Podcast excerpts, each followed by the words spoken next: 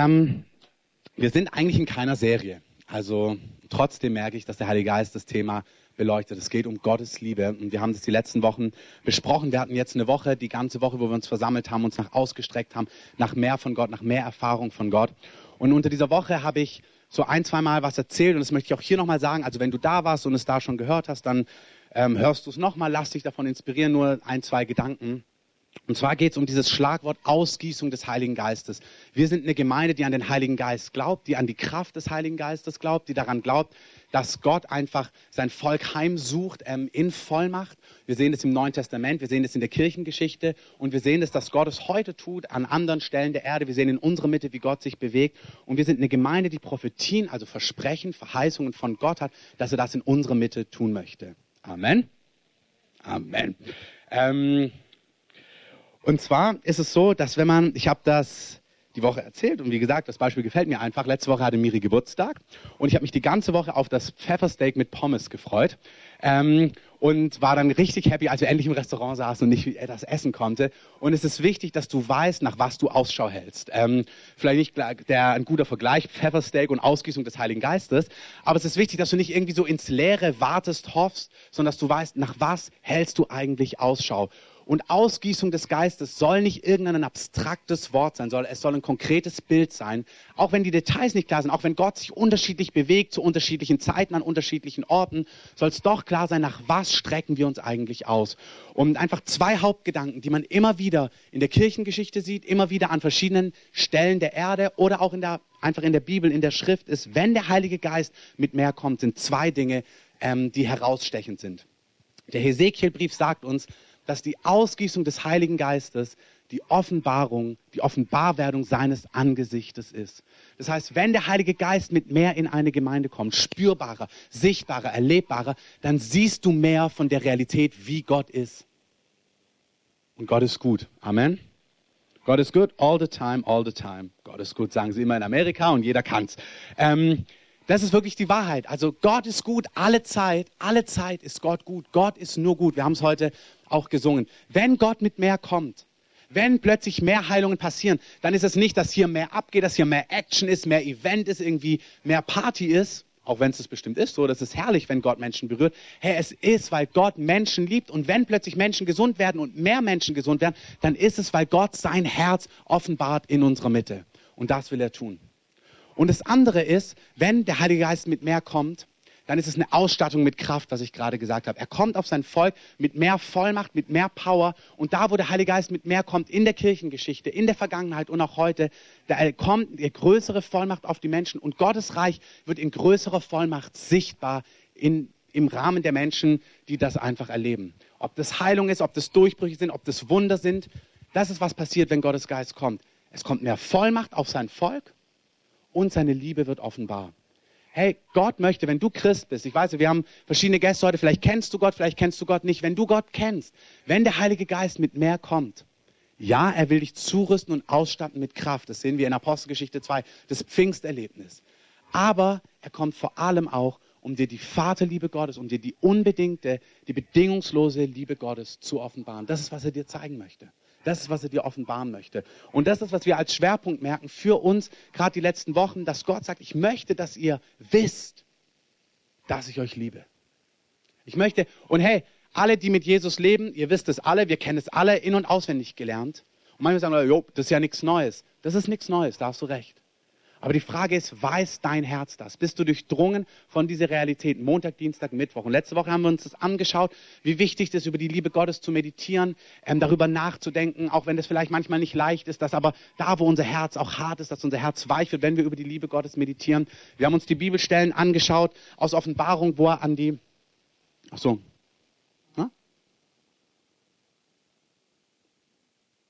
Ähm, wir haben uns die Bibelstellen angeschaut, wo er einfach an die Gemeinde in Ephesus schreibt, in der Offenbarung, wo er sagt, kehrt zurück zur ersten Liebe. Wir haben die erste Liebe besprochen. Das ist die Anfangsliebe, wenn Romeo nur von Julia spricht und Julia nur von Romeo, weil sie so verliebt ist und er so begeistert ist. Wir sollen in dieser Liebe sein. Aber die erste Liebe ist auch die erste Liebe, dass Gott uns zuerst geliebt hat. Gott hat dich zuerst geliebt. Gesundheit. Ähm, Und wir haben herausgearbeitet aus 1. Johannes 4, Vers 19, wir lieben, weil er uns zuerst geliebt hat. Du liebst, du kannst lieben, weil du zuerst geliebt wirst. Das ist einfach so.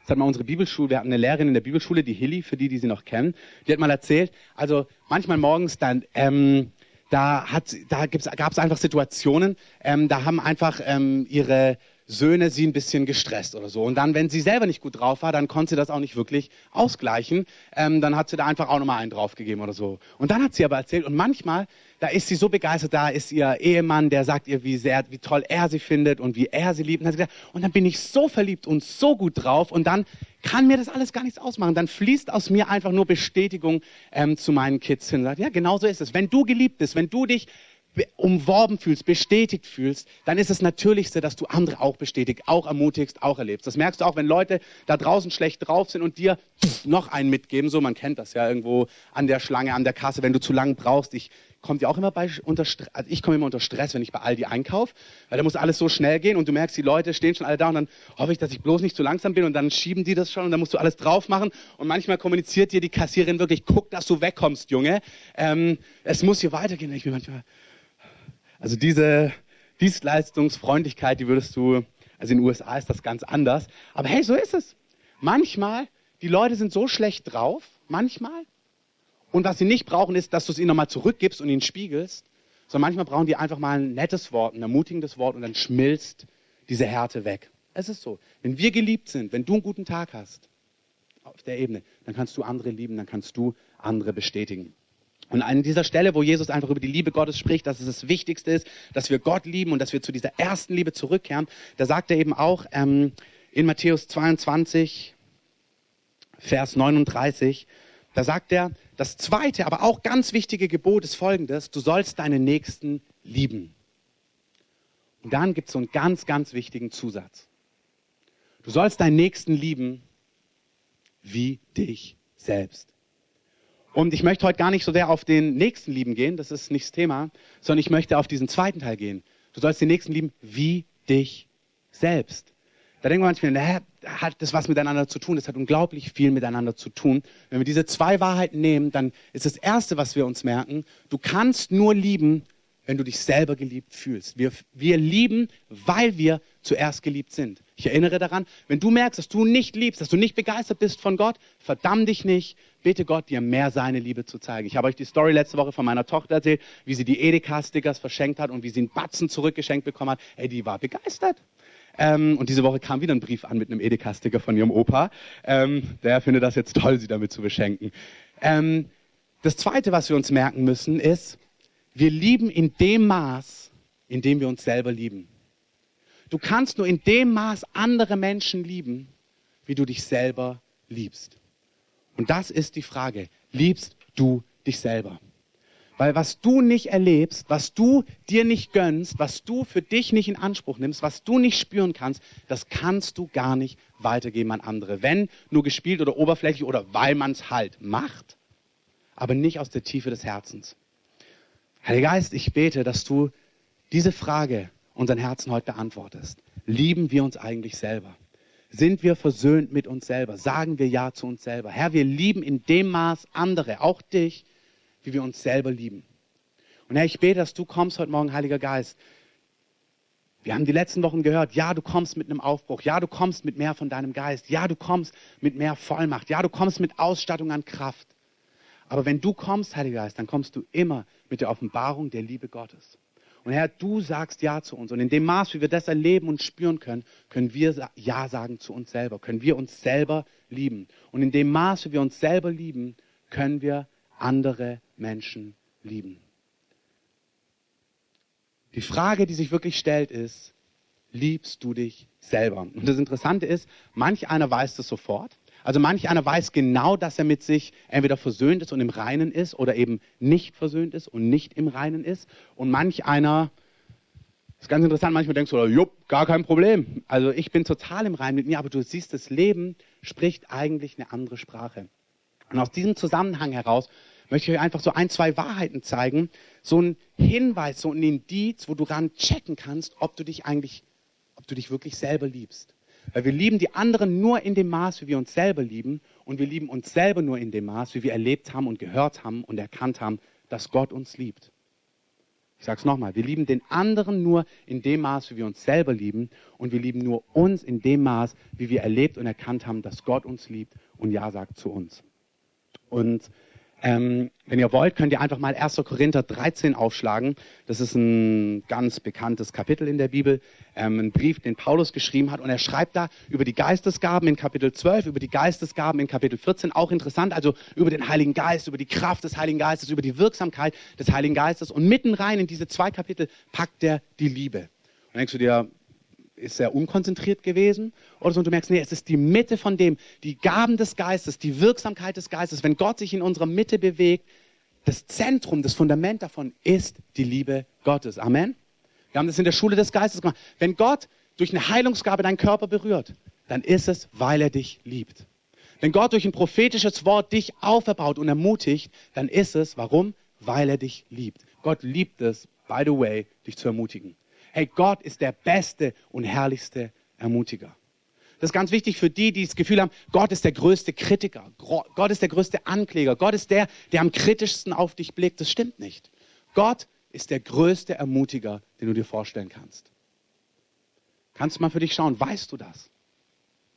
Hast du das Gefühl, wenn du vor Gott kommst, sieht er die fünf Flecken, sieht er das, was schief läuft? Oder ist er der, der sagt, wow, Ey, ich habe gesehen, dass du da einen Schritt vorwärts gemacht hast. Ey, ich habe gesehen, dass du dich aufgemacht hast, auch wenn es herausfordernd war. Ich kann dir sagen, als Vater, wenn meine Tochter oder mein Sohn jetzt, jetzt fängt er an zu laufen. Ich hoffe, ihr habt es alle gesehen, wie toll er das schon macht.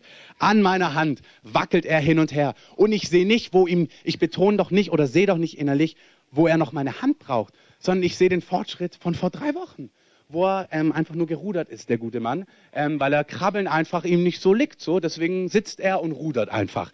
Ähm, Herr, aber ein Vaterherz sieht doch das, wo, wo sich was bewegt. Ich ermutige doch das, was mich begeistert, wo ich einen Fortschritt sehe. Ich schaue nicht und sage, aber das, also Jannis, also eigentlich bist du ja jetzt auch ein Jahr und so viele Monate, du könntest ja auch mal langsam hier irgendwie ohne Hand vorwärts kommen. So. Und die Frage ist, wie siehst du Gott?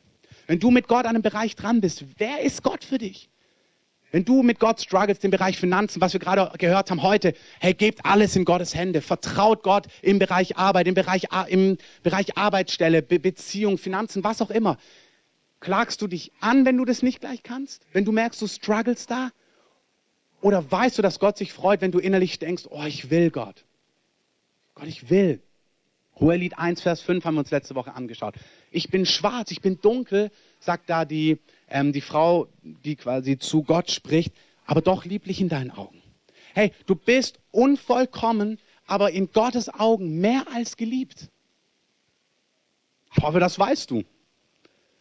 Wie siehst du Gott an diesen Stellen? Weißt du, wie er dich betrachtet? Wenn du struggles an einem Punkt, wenn du immer noch fällst. Ich erzähle immer wieder mein Zeugnis. Ich habe eine ganz lange Zeit gebraucht, um aus Drogen rauszukommen.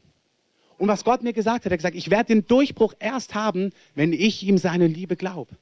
Ich sage, ich werde dir den, du wirst nicht den Durchbruch haben, wenn du nicht davor weißt, dass ich dich liebe, mitten in deinem Kampf, mitten in deiner Gefangenschaft. Ich will, dass dein Herz weiß, dass ich dich leidenschaftlich liebe. Und ich will, dass du darüber meditierst in deinem Kampf. Und ich dachte, na, ich muss das jetzt aber endlich loswerden. Und er hat gesagt, nein, in deinem Kampf, in deinem Fallen, meditier über meine Liebe, über meine Annahme. Ich liebe dich genau jetzt. Gott ist der größte Ermutiger. Amen. Ich weiß zwar nicht, wie ich drauf gekommen bin, aber es stimmt. In 1. Korinther 13, das Kapitel der Liebe, da beschreibt Paulus die Liebe. Und zwar die Liebe, wie sie eben ist. Ich lese euch das mal vor, weil es so wunderschön ist. Da heißt es, ab Vers 4, die Liebe ist langmütig, das heißt geduldig. Also die Liebe, die hat wirklich, Gott hat Geduld mit dir. Wirklich Geduld mit dir. Wenn du in was drin hängst, dann denkst du dir, boah, ich bin schon 30 Mal gefallen und beim, als du das 31. Mal versucht wirst, hast du dir schon gedacht, oh mein Gott, ich weiß, dass ich danach wieder zu dir renne. Gott, Gott weiß das. Und Gott ist barmherzig mit dir. Gott ist geduldig. Gott hat Zeit. Gott blickt auf dein Herz und Gott sieht, wo du dich aufmachst. Und das ist genug. Die Liebe ist gütig. Gott ist voller Barmherzigkeit. Die Liebe neidet nicht. Die Liebe tut nicht groß. Die Liebe, sie bläht sich nicht auf. Sie benimmt sich nicht unanständig. Sie sucht nicht das ihre.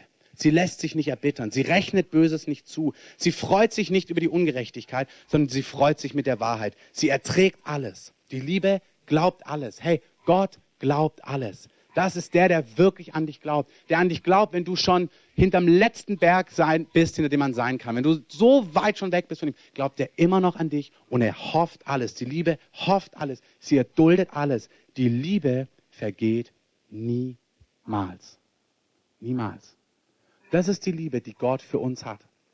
Das ist die Liebe, mit der Gott uns anschaut. Und das ist die Liebe, wo er sagt, so sollt ihr einander lieben.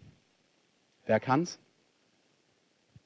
Das ist die Frage. Wir können nicht so lieben. Wir haben nicht die Liebe. Meine Liebe vergeht. Meine Liebe hofft nicht alles. Meine Liebe lässt sich erbittern. Das erlebe ich in meinem Leben. Und das ist ein Hinweis.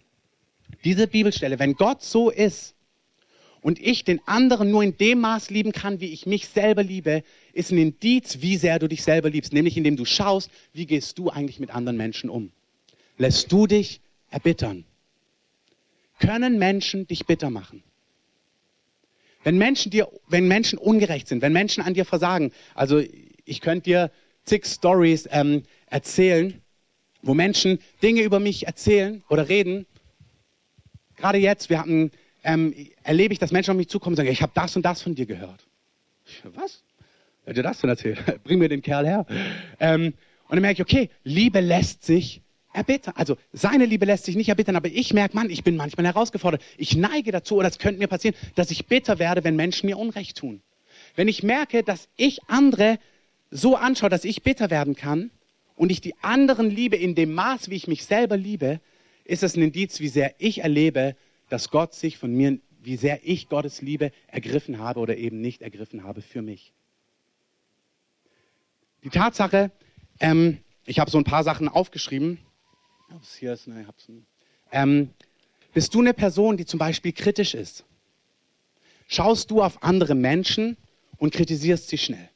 In deiner Ehe, in deiner Familie, in deinem Freundeskreis. Hast du einen kritischen Blick?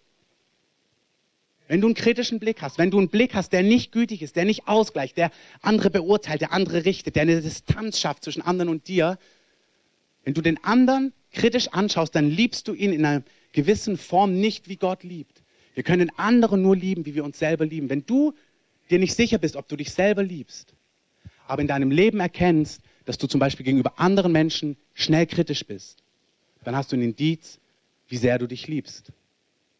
Da gibt es noch Wachstumspotenzial. Also manchmal da, wo wir uns nicht sicher sind, welches Maß habe ich eigentlich? Schau mal, wie du mit anderen umgehst. Schau mal, wie du andere Menschen beurteilst. Schau mal, wie du andere Menschen siehst. Wie siehst du Menschen, die anders sind als du? Wie siehst du Menschen, die sich anders verhalten als du? Richtest du die, beäugst du die, denkst du dir, der ist aber komisch oder die ist aber komisch? Nerven die dich gleich? Also wie viel, wie viel Güte hast du in deinem Herzen? Wenn du merkst, ja, die nerven mich sofort. Also es kennt ja jeder, dass es so Charakter gibt oder Charaktere gibt, die dir absolut entgegengesetzt sind. Kennt das irgendjemand? Also absolut entgegengesetzte Charaktere. So an einem guten Tag finden wir das witzig ähm, und an einem schlechten Tag denkst du dir manchmal, boah, also ich, das reicht mir jetzt aber. Und wenn du das wahrnimmst, wie viel, wie viel ist hier drin? Und es geht nicht darum, dass wir mal einen schlechten Tag haben. Das ist gar nicht der Punkt. Was ist so in deinem Herzen drin? Kannst du solche Menschen, kannst du die stehen lassen? Kannst du die lieben? Kannst du die sogar ehren und wertschätzen? Kannst du das genießen, dass sie anders sind? Oder merkst du in dir ist dieses, dass du sie vielleicht kritisierst oder sogar vielleicht verachtest.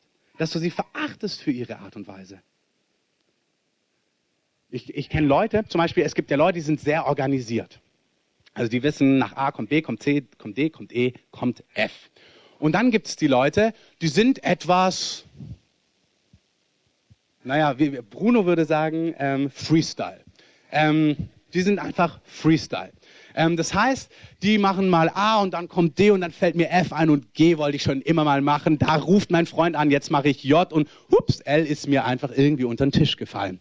So, wenn diese Menschen, wenn du mit denen viel zu tun hast, es ist klar, auf der einen Ebene muss man sich arrangieren. Wenn man vor allem, vor allem Leute, wenn man zusammen arbeitet, wenn man in einem Team ist, dann muss man sich arrangieren. Das ist ganz klar. Das ist die praktische Komponente. Von der möchte ich jetzt aber nicht reden. Ich möchte von der Herzenskomponente reden kannst du so eine Person feiern.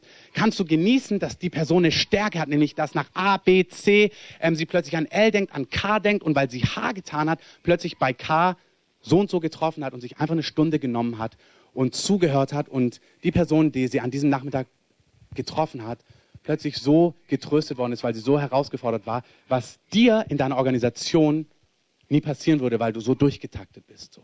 Hey, Gott hat uns alle ganz unterschiedlich gemacht. Wie ist es? Kannst du andere Menschen in ihrer Unterschiedlichkeit genießen, feiern, stehen lassen? Oder kommt etwas in dir, was dich daran stößt und ärgert? Wohlgemerkt, ich rede nicht von praktischen Abläufen in einem Team zum Beispiel, wo man sich organisieren muss. Also wenn wir sagen, wir starten um 10.30 Uhr mit dem Gottesdienst und der Aufbauer macht eher Freestyle und sagt, boah, heute hatte ich voll den Eindruck, 11 Uhr tut's auch, dann haben wir ein Problem. Dann funktioniert das leider nicht so. Aber auf der Herzensebene kannst du andere stehen lassen oder merkst du, du bist kritisch? Bist du eine kritische Person? Wenn du kritisch bist, dann sage ich dir das nicht, damit du dann hörst, das ist Sünde, mein Freund, das ist falsch, ende das gefälligst, sondern dann zeigt uns das, wenn ich andere kritisiere, es bedeutet, ich liebe andere in dem Maß, wie ich mich selber liebe, dann bist du auch der, dein, weißt du, wen du am meisten kritisierst? Dich. Dann bist du am meisten im Tiefen mit dir unzufrieden und weißt nicht, dass du gut bist, wie du gut bist, dass du gut bist, wie du bist. Wer andere permanent kritisieren muss, wer andere permanent ähm, ja, herabblickt auf sie, ist, sich, ist in sich selber überhaupt nicht ähm, angekommen. Der ist überhaupt nicht versöhnt mit sich selber. Wir können den anderen nur in dem Maß lieben, wie wir uns selber lieben. Sprich, wenn du das bei dir entdeckst, fühl dich bitte nicht verdammt, fühl dich bitte nicht angeklagt, sondern erkenne, dass es hier einen Wachstumsschritt gibt, dass du dich mit dir selber versöhnen darfst. Dass Gott auch dich liebt, so wie du bist. Das gleiche mit Stolz. Wenn Menschen nicht über ihren Wert Bescheid wissen. Du hast auf deinem T-Shirt so schön stehen, ich bin Gottes Schnuckiputzi. Wenn du nicht weißt, dass du Gottes Schnuckiputzi bist, dann wirst du dich über andere Menschen erheben. Kritik ist eine Form von Erheben. Du wirst einfach denken, boah, wie der das macht. Du wirst permanent dich erheben, permanent das in deinem Leben entdecken, dass du andere beurteilst, richtest, ablehnst. Genau das Gleiche, wenn du merkst, dass du immer Vergleichen tust.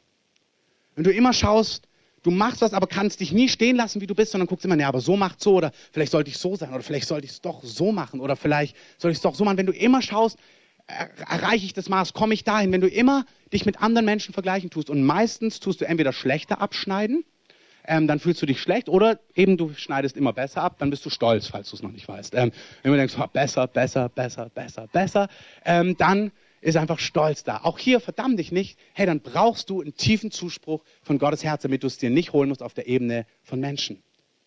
Weil dein Herz weiß nicht, dass du gut bist, wie du bist. Und das meine ich. Den Aufsatz können wir alle schreiben. Gott hat uns geliebt, wir sind gut, wie wir sind, Gott hat uns erdacht, ich bin toll, wie ich bin, Gott hat mir Gaben und Talente gegeben, Gott hat mich besonders gemacht. Ja, aber weiß dein Herz das? Und das ist, was ich meine. Manchmal denken wir, ja, na klar weiß ich das. Wenn du denkst, du weißt das, also du hast eine innere Offenbarung darüber, aber du erlebst in deinem Leben diesen Stolz, dieses Vergleichen, dieses Kritisieren, dann weißt du es gar nicht so sehr, wie du vielleicht denkst. Dann lädt dich der Heilige Geist ein, das tiefer zu erfahren und tiefer zu erleben. Genauso Menschen, die immer merken, sie, sie müssen Leistung bringen, die immer versuchen, das Richtige zu tun und hoffen, dass es Menschen sehen, die versuchen, Dinge zu tun und denken, oh, jetzt habe ich das gemacht, jetzt bin ich aber gut. Die permanent in diesem Druck sind, es richtig zu machen, es korrekt zu machen, vor Gott oder vor Menschen. Auch hier wieder. Du, das ist toll, wenn ein Aufbauer, ich nehme jetzt einfach das Beispiel, sorry, ihr Aufbauer, die jetzt unter diesen Beispielen leidet, ähm, sagt, hey, ich, ich setze das so um, wie es abgesprochen ist, das ist toll. Aber wenn du das brauchst und quasi immer den Kick bekommst, boah, ich bin gut, weil ich habe es ja richtig gemacht, dann fehlt dir was. Du sollst doch gar nicht immer dir diesen Kick holen, oh, ich habe richtig aufgebaut, ich war pünktlich da, ich war besser als er, ich habe es schneller aufgebaut, ich habe es ordentlicher gemacht als der andere. Wenn du und wenn dich das betrifft, weißt du, dass es dich betrifft. Das ist gar nicht unrealistisch. Es gab in meinem Leben so einen Bereich durch meine Geschichte, ähm, dass ich ganz lang dachte, ich bin ein schlechter Mann. Und dann lernst du ja als Christ schnell, wie ein guter Mann ist. Ähm, und dann habe ich versucht, ein guter Mann zu sein, also das Richtige zu tun. Also tu dies, tu jenes, tu jenes nicht, tu jenes auf jeden Fall, tu jenes häufig. Ähm, und versucht, in diesem Schema zu laufen. Und habe gemerkt, dass ich jedes Mal, wenn ich es getan habe, dann gesagt ah ja, du bist gut. Also versucht habe, okay, jetzt hast du es getan, jetzt ist alles gut mit dir. Also du bist doch gut. Und zu merken, hey, ich bin gut, weil Gott mich liebt und weil Gott Ja gesagt hat zu mir. Nicht, weil ich dieses und jenes und so und das alles richtig mache. Und diese Lüge war aber in meinem Leben, hey, du bist nicht gut. Und ich habe angefangen, das zu widerlegen durch Taten und durch Werke. Und du kannst es nicht durch Taten und nicht durch Werke widerlegen. Da wirst du niemals ankommen. Du musst es ersetzen durch die Liebe Gottes. wenn du versuchst, es auf einer Leistungswerke, Tatenebene zu ersetzen, da kommst du niemals an. Das ist das gleiche, ähm, der klassische das klassische Beispiel aus der Seelsorge, wenn Kinder in einer Familie groß werden, wo Liebe nur gegen Leistung kommuniziert wird. Und mit Liebe meine ich nicht nur, dass jemand sagt, ich liebe dich, sondern Liebe, die Liebe, die wir brauchen, ist eine zärtliche, körperliche, nahe Liebe. Es ist nicht nur, dass du mal Geschenke bekommst, dass du mal ähm, aufmerksam, dass vielleicht auch jemand mal was sagt, sondern dass ein Vater, eine Mutter körperlich in Arm nehmen können, lieben, wertschätzen können, bestätigen können, dass Zeit da ist. Das ist die Liebe, für, du, für die du und ich, für die wir gemacht sind. Also unsere Seele ist wirklich sensibel, das ist der Punkt. Also wir brauchen wirklich diese diese Form von Liebe. Wenn in deiner Familie das nicht da war und zum Beispiel als anderer Punkt aber ähm, die ganze Familie sehr erfolgreich ist, sehr auf Leistung ist, sehr auf Erfolg ist und bei Erfolg und bei Leistung und bei guten Noten du am meisten Aufmerksamkeit bekommen hast, dann wirst du es entweder später komplett ablehnen, wirst du denken, ich mache überhaupt nichts in die Richtung, du wirst quasi dich gegen das ganze System wehren oder du wirst versuchen, dieses System krampfhaft zu erfüllen. Du wirst schauen, dass du der Beste, der Schnellste, der Erfolgreichste bist, damit du endlich diese Bestätigung bekommst. Und du wirst immer denken, ich muss es sein, damit ich dieses Ja bekomme. Ich muss so handeln, damit ich diese Bestätigung bekomme. Und das macht dich müde. Das bringt dich in Burnout. Das ist absolut frustrierend. Und es wird niemals diesen Mangel in dir ausfüllen, der in dir ist. Das Einzige, was satt macht, ist die Liebe Gottes. Das heißt, wenn du merkst, dass dieser, dieser, dieser Motor in dir ist, dass du immer höher, schneller, weiter, dass du dich immer profilieren musst, dass du der Erfolgreichste in deinem Team sein musst, dass du der Beste ähm, unter deinen Kommilitonen sein musst, dass du, wenn du merkst, diese Motoren sind in dir und du musst dich erheben und zeigen, dass du besser bist und kommunizieren, dass du besser bist. Natürlich bist du wahrscheinlich nicht so, dass du es immer direkt sagst, du wirst es natürlich geschickt machen ähm, und einfach mal so einfädeln lassen, wie schnell du das Studium abgeschlossen hast oder dieses oder jenes. Das ist ja kein Problem, wenn du was gut kannst. Aber wenn du das machst, weil dieser Motor in dir läuft, weil du nicht weißt, dass du gut bist, dass du geliebt bist, dann lädt dich der Heilige Geist ein, zu wissen, dass der Herr dich von ganzem Herzen liebt. Und zwar nicht auf der Kopfebene, sondern auf der Herzensebene. Ich fasse das noch einmal zusammen. Das Wichtige ist, dass wir auf der Herzensebene wissen, dass wir geliebt sind. Und für diejenigen, die denken, na, das weiß ich doch, bitte ich dich, diese Indizien zu nehmen und zu schauen, findest du in deinem Leben, wenn es um andere geht, diesen Motor? Findest du diesen Stolz? Findest du diese Kritiksucht? Findest du diese ähm, Abhängigkeit von Leistung? Ist das in deinem Leben vorhanden? Wenn du das bei dir erkennst, ist es ein Indiz, dass du nicht so sehr weißt, wie sehr Gott dich liebt. Weil wir können den anderen nur in dem Maß lieben, wie wir uns selber lieben.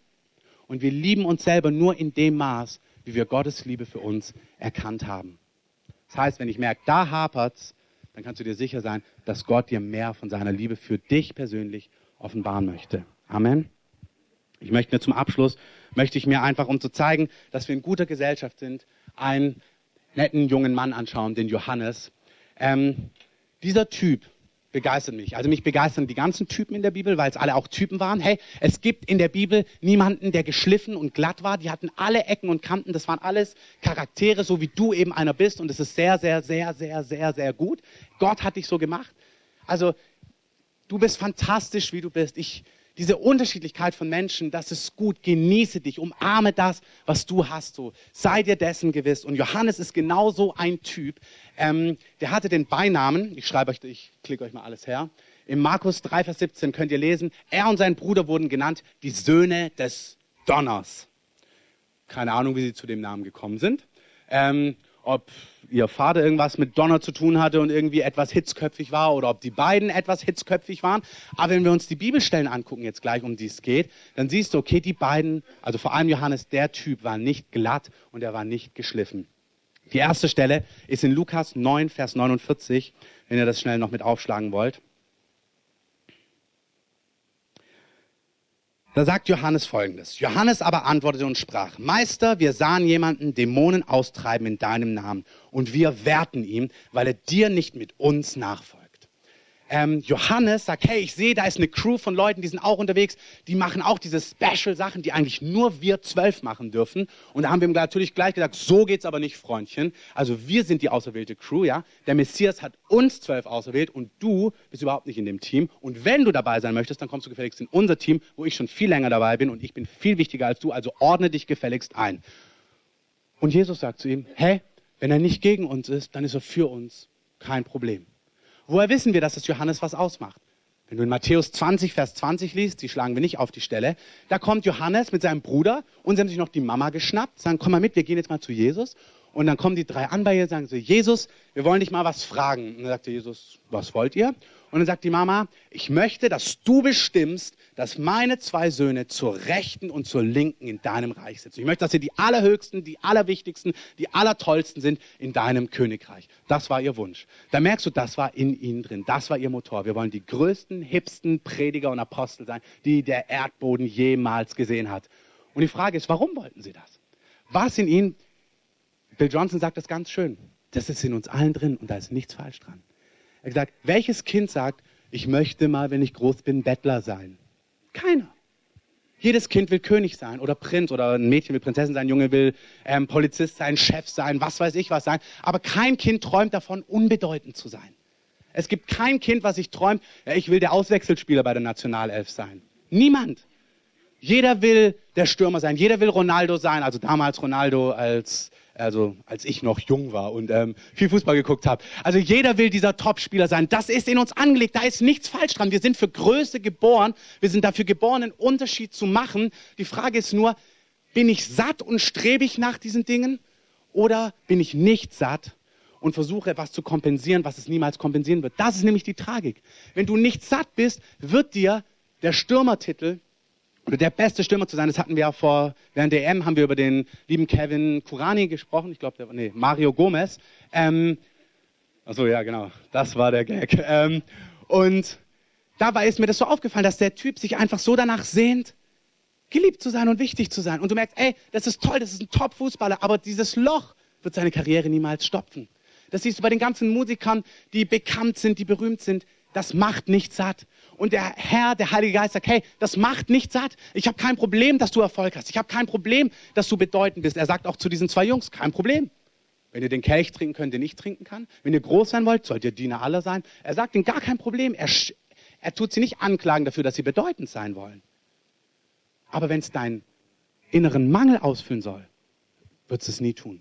Du wirst nie ankommen. Du wirst immer irgendwas hinterherreisen und du wirst nie ankommen. Denkst, wenn ich der große Prediger bin, dann.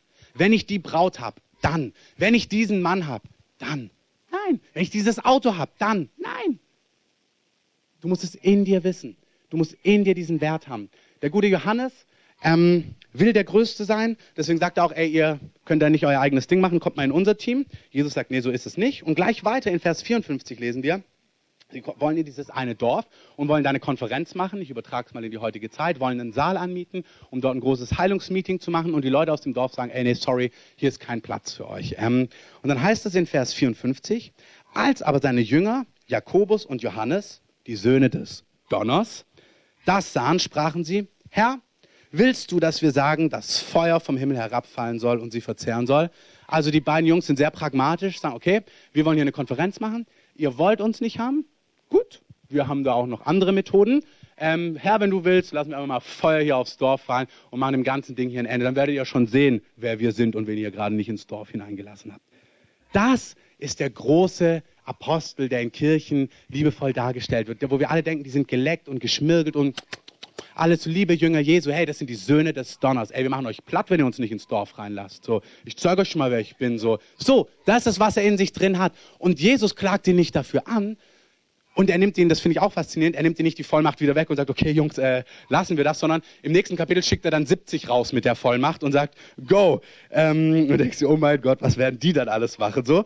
Ähm, und dann sagen sie auch, wir haben gelehrt in deinem Namen. Und da denke ich mir manchmal, oh, was habt ihr eigentlich gelehrt dann so? Also, was war eure Message? Und ich würde, naja, gut. Aber Jesus hatte viel Vertrauen. Jesus hat Leidenschaft delegiert, Jesus hat Vollmacht gegeben und er hat sie einfach vorwärts gehen lassen. Das ist der Johannes. Der hat einen Wert durch Status. Ich bin in dem Team, ich will der Höchste sein, ich will einen Ehrenplatz haben. Matthäus 20, 20 steht nicht dran. Er hat Rache und Bitterkeit in sich und er nennt sich Sohn des Donners. Dieser Johannes schreibt ein Evangelium, das Johannesevangelium, und gibt sich darin einen Namen.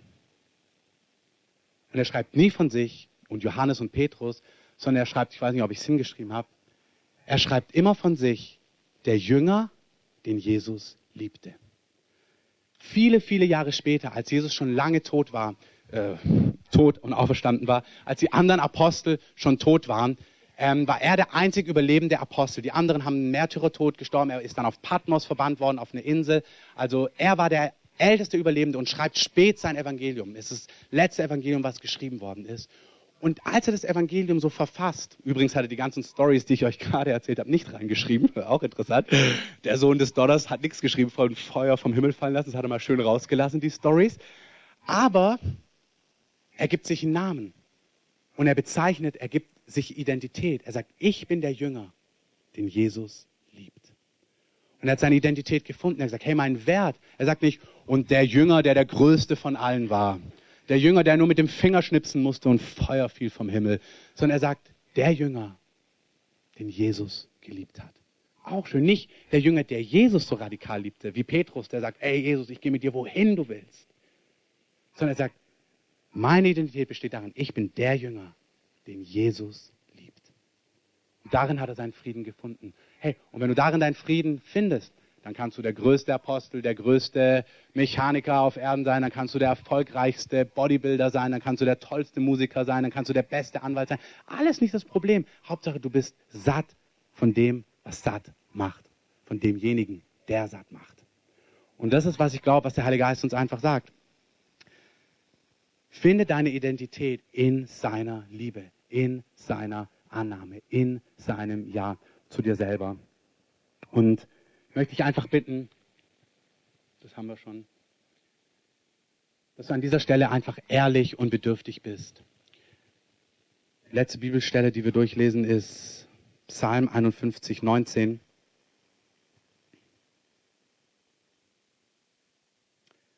Schreibt David, du hast keine Lust am Schlachtopfer, sonst gebe ich es. Und Brandopfer gefällt dir auch nicht. Die Opfer Gottes sind ein zerbrochener Geist und ein zerbrochenes und zerschlagenes Herz wirst du, o oh Gott, nicht verachten.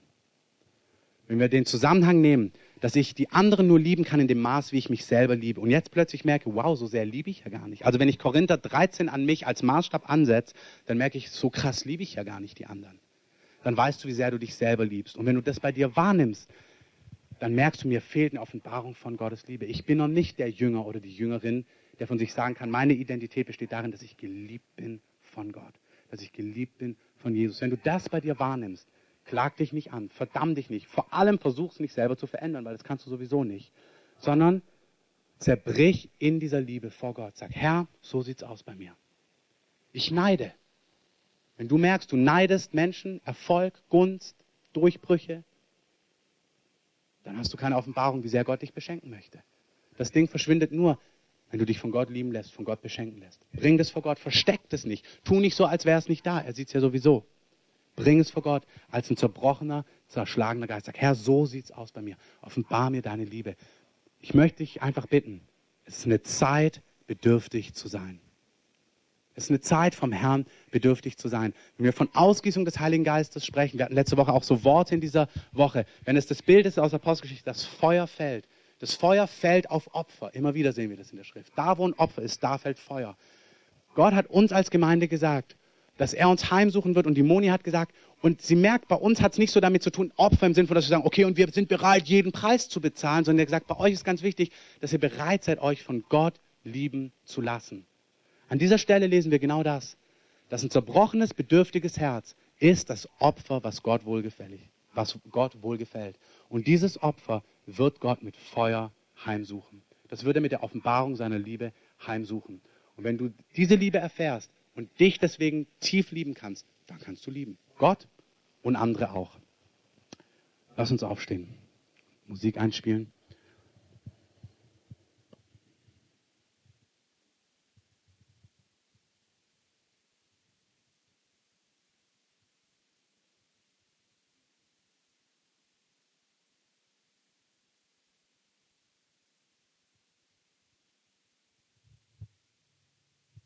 Heiliger Geist, wir danken dir, dass eine Season von Heimsuchung ist.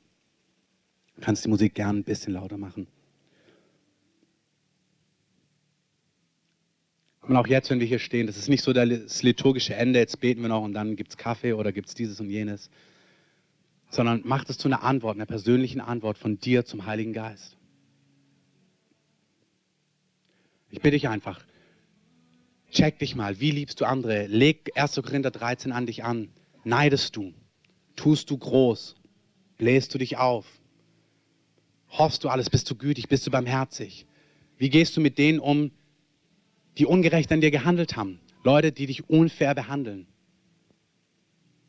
Leute, die dich verleumden. Leute, die nicht die Wahrheit sagen, die ungerecht sind. Was machst du dann? Hast du Gnade? Merkst du, du kannst sie lieben? Oder merkst du, du neigst dazu, bitter zu werden und dich zu distanzieren? Hältst du das fest oder kannst du das loslassen?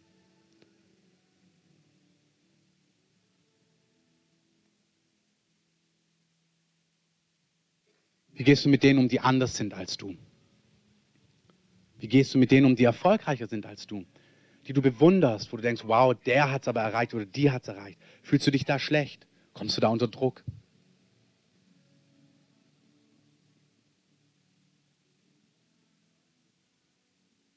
Denkst du, wenn ich so wäre oder so aussehen würde oder das tun könnte oder das erreicht hätte, dann, dann wäre es gut. Du merkst, dass das in dir drin ist. Bitte ich dich heute Morgen. Das ist für, für manche von euch, für eine Mehrheit, auch gerade, wir hatten es jetzt in, in, in der Leiterschulung am Donnerstag, fast das gleiche Thema zum Teil. Es ist nicht, ich sage das nicht, für einige ist es neu, für einige ist es nicht neu. Es ist nicht wichtig.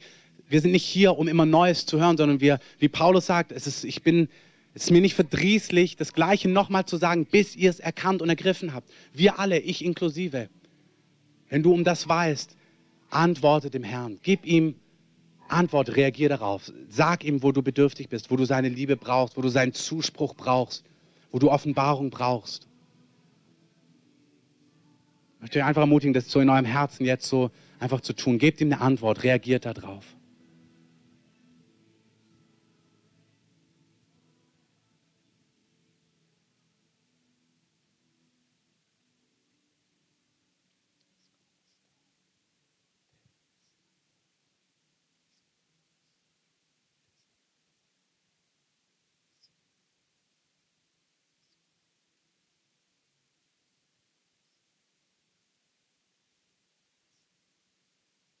Heiliger Geist. Herr, wir beten zum Abschluss dieses Gottesdienstes. Komm mit deiner Liebe, Herr. Ich bete, dass du jetzt auf die Herzen kommst. Wenn ihr die Freiheit dazu habt, streckt doch einfach mal so eure Hände aus. Oder hebt sie einfach so ein Zeichen von, Herr, fülle mich. Heiliger Geist, ich bete, fülle jedes hungrige Herz. Herr, fülle jeden Bedürftigen. Herr, fülle jeden, der ein zerbrochenes Herz hat, der sagt, Herr, ich brauche mehr von dir. Herr, komm mit der Offenbarung deiner Liebe. Herr, Ausgießung des Heiligen Geistes ist, du kommst mit der Offenbarung deiner Liebe. Herr, gieß, diese, gieß deine Liebe in diese Herzen aus. Deine Liebe ist ausgegossen in unsere Herzen. Aber Herr, ich bete, dass du mehr offenbarst von deiner Annahme. Herr, ich bete, dass du die Punkte, wo Lügen in uns sind, wo das Leben Wunden geschlagen hat, wo Menschen, die uns nah waren, Dinge ausgesprochen haben über uns oder uns geprägt haben in einer Art und Weise, die einfach deiner Wahrheit widerspricht, Herr, dass diese Lügen ersetzt werden durch deine Liebe. Heiliger Geist, komm jetzt. Ich sehe wirklich, der Heilige Geist kommt mit Kraft auf Einzelne. Bei Einzelnen ist es sanft, bei Einzelnen ist es wie brachial, dass er einfach Kerker aufbricht, da wo dein Herz und dein Innerstes gefangen ist. Herr, ich danke, dass du Bollwerke öffnest, wo Lüge ist. Herr, ich danke dir, dass du Dinge sprengst, die gesprengt werden müssen. Und du wirst sehen, einfach über die Tage, über die Wochen, wenn du einen Monat zurückblickst, merkst du, hey, ein Kloß, eine Härte, die in deinem Herzen war, wird verschwunden sein. Heiliger Geist, danke. Herr, bricht es auf. Danke, Heiliger Geist. Danke, Heiliger Geist. Ich sehe wirklich, er ist bei manchen dran, wie mit so einer Brechstange, was aufzuknacksen, was seit Jahren, wenn nicht nach Jahrzehnten einfach verschlossen ist, wo Lügen gefangen sind, einfach wo Lügen sich festgenistet haben. Und er bringt an diesen Ort Licht. Er kommt jetzt mit Licht da hinein, mit Trost und mit Geborgenheit. Danke, Heiliger Geist. Danke, Herr Jesus. Herr, wir sagen dir, wir begehren es, dass du uns heimsuchst mit Feuer mit Ausstattung, mit Kraft von oben, mit der Offenbarung deiner Liebe. Herr, wir befehlen dir, uns als Gemeinde an. Wir sagen, Herr, du kennst uns, du siehst uns, du siehst jeden Gast heute hier. Herr, liebe jeden Einzelnen, offenbare deine Liebe und deine Annahme. Alles, was trocken ist in uns, alles, was mit unf voller Unfrieden ist, berühre diese Stellen, berühre sie mit deiner Liebe, berühre sie mit deiner Wahrheit. Herr, dass wir die Fülle haben, die du erworben und verheißen hast, Herr. ich möchte so zum Abschluss einfach, wenn ihr eine Folie noch weitergehen könnt, ich möchte einfach zum Abschluss fragen. Es ist einfach so, jede Woche sind Menschen hier, vielleicht bist du das erste Mal in einem Gottesdienst. Vielleicht kennst du Gott noch gar nicht. Vielleicht hast du von Gott schon mal gehört, von Jesus. Vielleicht hast du noch nie darüber nachgedacht. Aber du bist hier und man kann Gott, wir glauben nicht an was, was man nicht erleben kann, sondern wir glauben an jemanden, der sich offenbart und der sich zeigt und den man spüren kann. Und wenn du so hier stehst, du kannst so seinen Frieden und seine Gegenwart spüren. Gott ist da und er reicht dir so seine Hand. Und wir lesen im Römerbrief diese Stelle in Römer 10, da heißt es, das ist das Wort des Glaubens, das wir predigen, dass wenn du mit deinem Mund Jesus als Herrn bekennen und in deinem Herzen glauben wirst, dass Gott ihn aus den Toten auferweckt hat, du errettet werden wirst. Da heißt es, jeder, der glaubt, dass Jesus, dass Gott Mensch geworden ist und am Kreuz gestorben ist für unsere Schuld und auferweckt worden ist, und wer sagt, ich brauche diese Vergebung, und wer sagt, Jesus, ich will, dass du in mein Leben kommst, du sollst der Herr sein in meinem Leben, der bekommt ewiges Leben von Gott geschenkt und Gott kommt in diesem Leben jetzt in dein Leben und fängt an, alles neu zu machen. Und das Schöne an dieser Stelle ist, du weißt es in deinem Herzen. Dein Herz weiß jetzt, ob du das möchtest. Und ich möchte uns einfach bitten, dass ihr einfach ernsthaft, macht mal alle bitte eure Augen zu, dass einfach niemand so umherschaut. Und ich möchte dich einfach bitten, wenn du hier bist, wenn dich das betrifft, wenn du diese Entscheidung noch nie getroffen hast, wenn du mit Jesus leben möchtest und sagst, ich möchte das, dann streck doch einfach mal so deine Hand in die Luft, sodass ich sie sehen kann. Ich da einfach ganz frei. Ja, danke. Ist da noch jemand da, den das betrifft, der sagt, ich möchte das?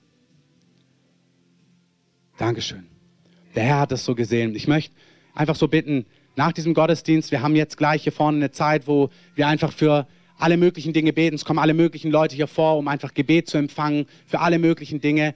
Du, der du die Hand so hochgestreckt hast, komm einfach auch mit nach vorne, dass wir für dich beten können, dass wir gemeinsam beten können. Wir wollen dir noch was schenken. Und ich möchte uns einfach so alle segnen, Herr, in deinem mächtigen Namen, in deinem Namen, der über allen Namen ist, Herr. Du bist der König, der uns bewahrt vor Unheil, der uns schützt, der uns seine Liebe offenbart in unser Innerstes hinein. Und ich danke dir, dass wir lieben, weil wir zuerst geliebt sind. Und dass wir den Nächsten lieben, wie wir uns selber lieben. Und dass wir uns selber lieben können, weil du uns liebst und uns diese Liebe offenbarst. Und ich befehle euch so dem Segen Gottes an. Habt eine starke Woche. Ihr könnt gern sitzen bleiben. Ihr könnt gern draußen Kaffee und Tee trinken. Ihr könnt gern nach vorne kommen zum Gebet. Gerade die, die diese Entscheidung getroffen haben für Jesus, kommt nach vorne, dass wir gemeinsam beten können. Und habt eine schöne Woche. Alles Gute. Tschüss.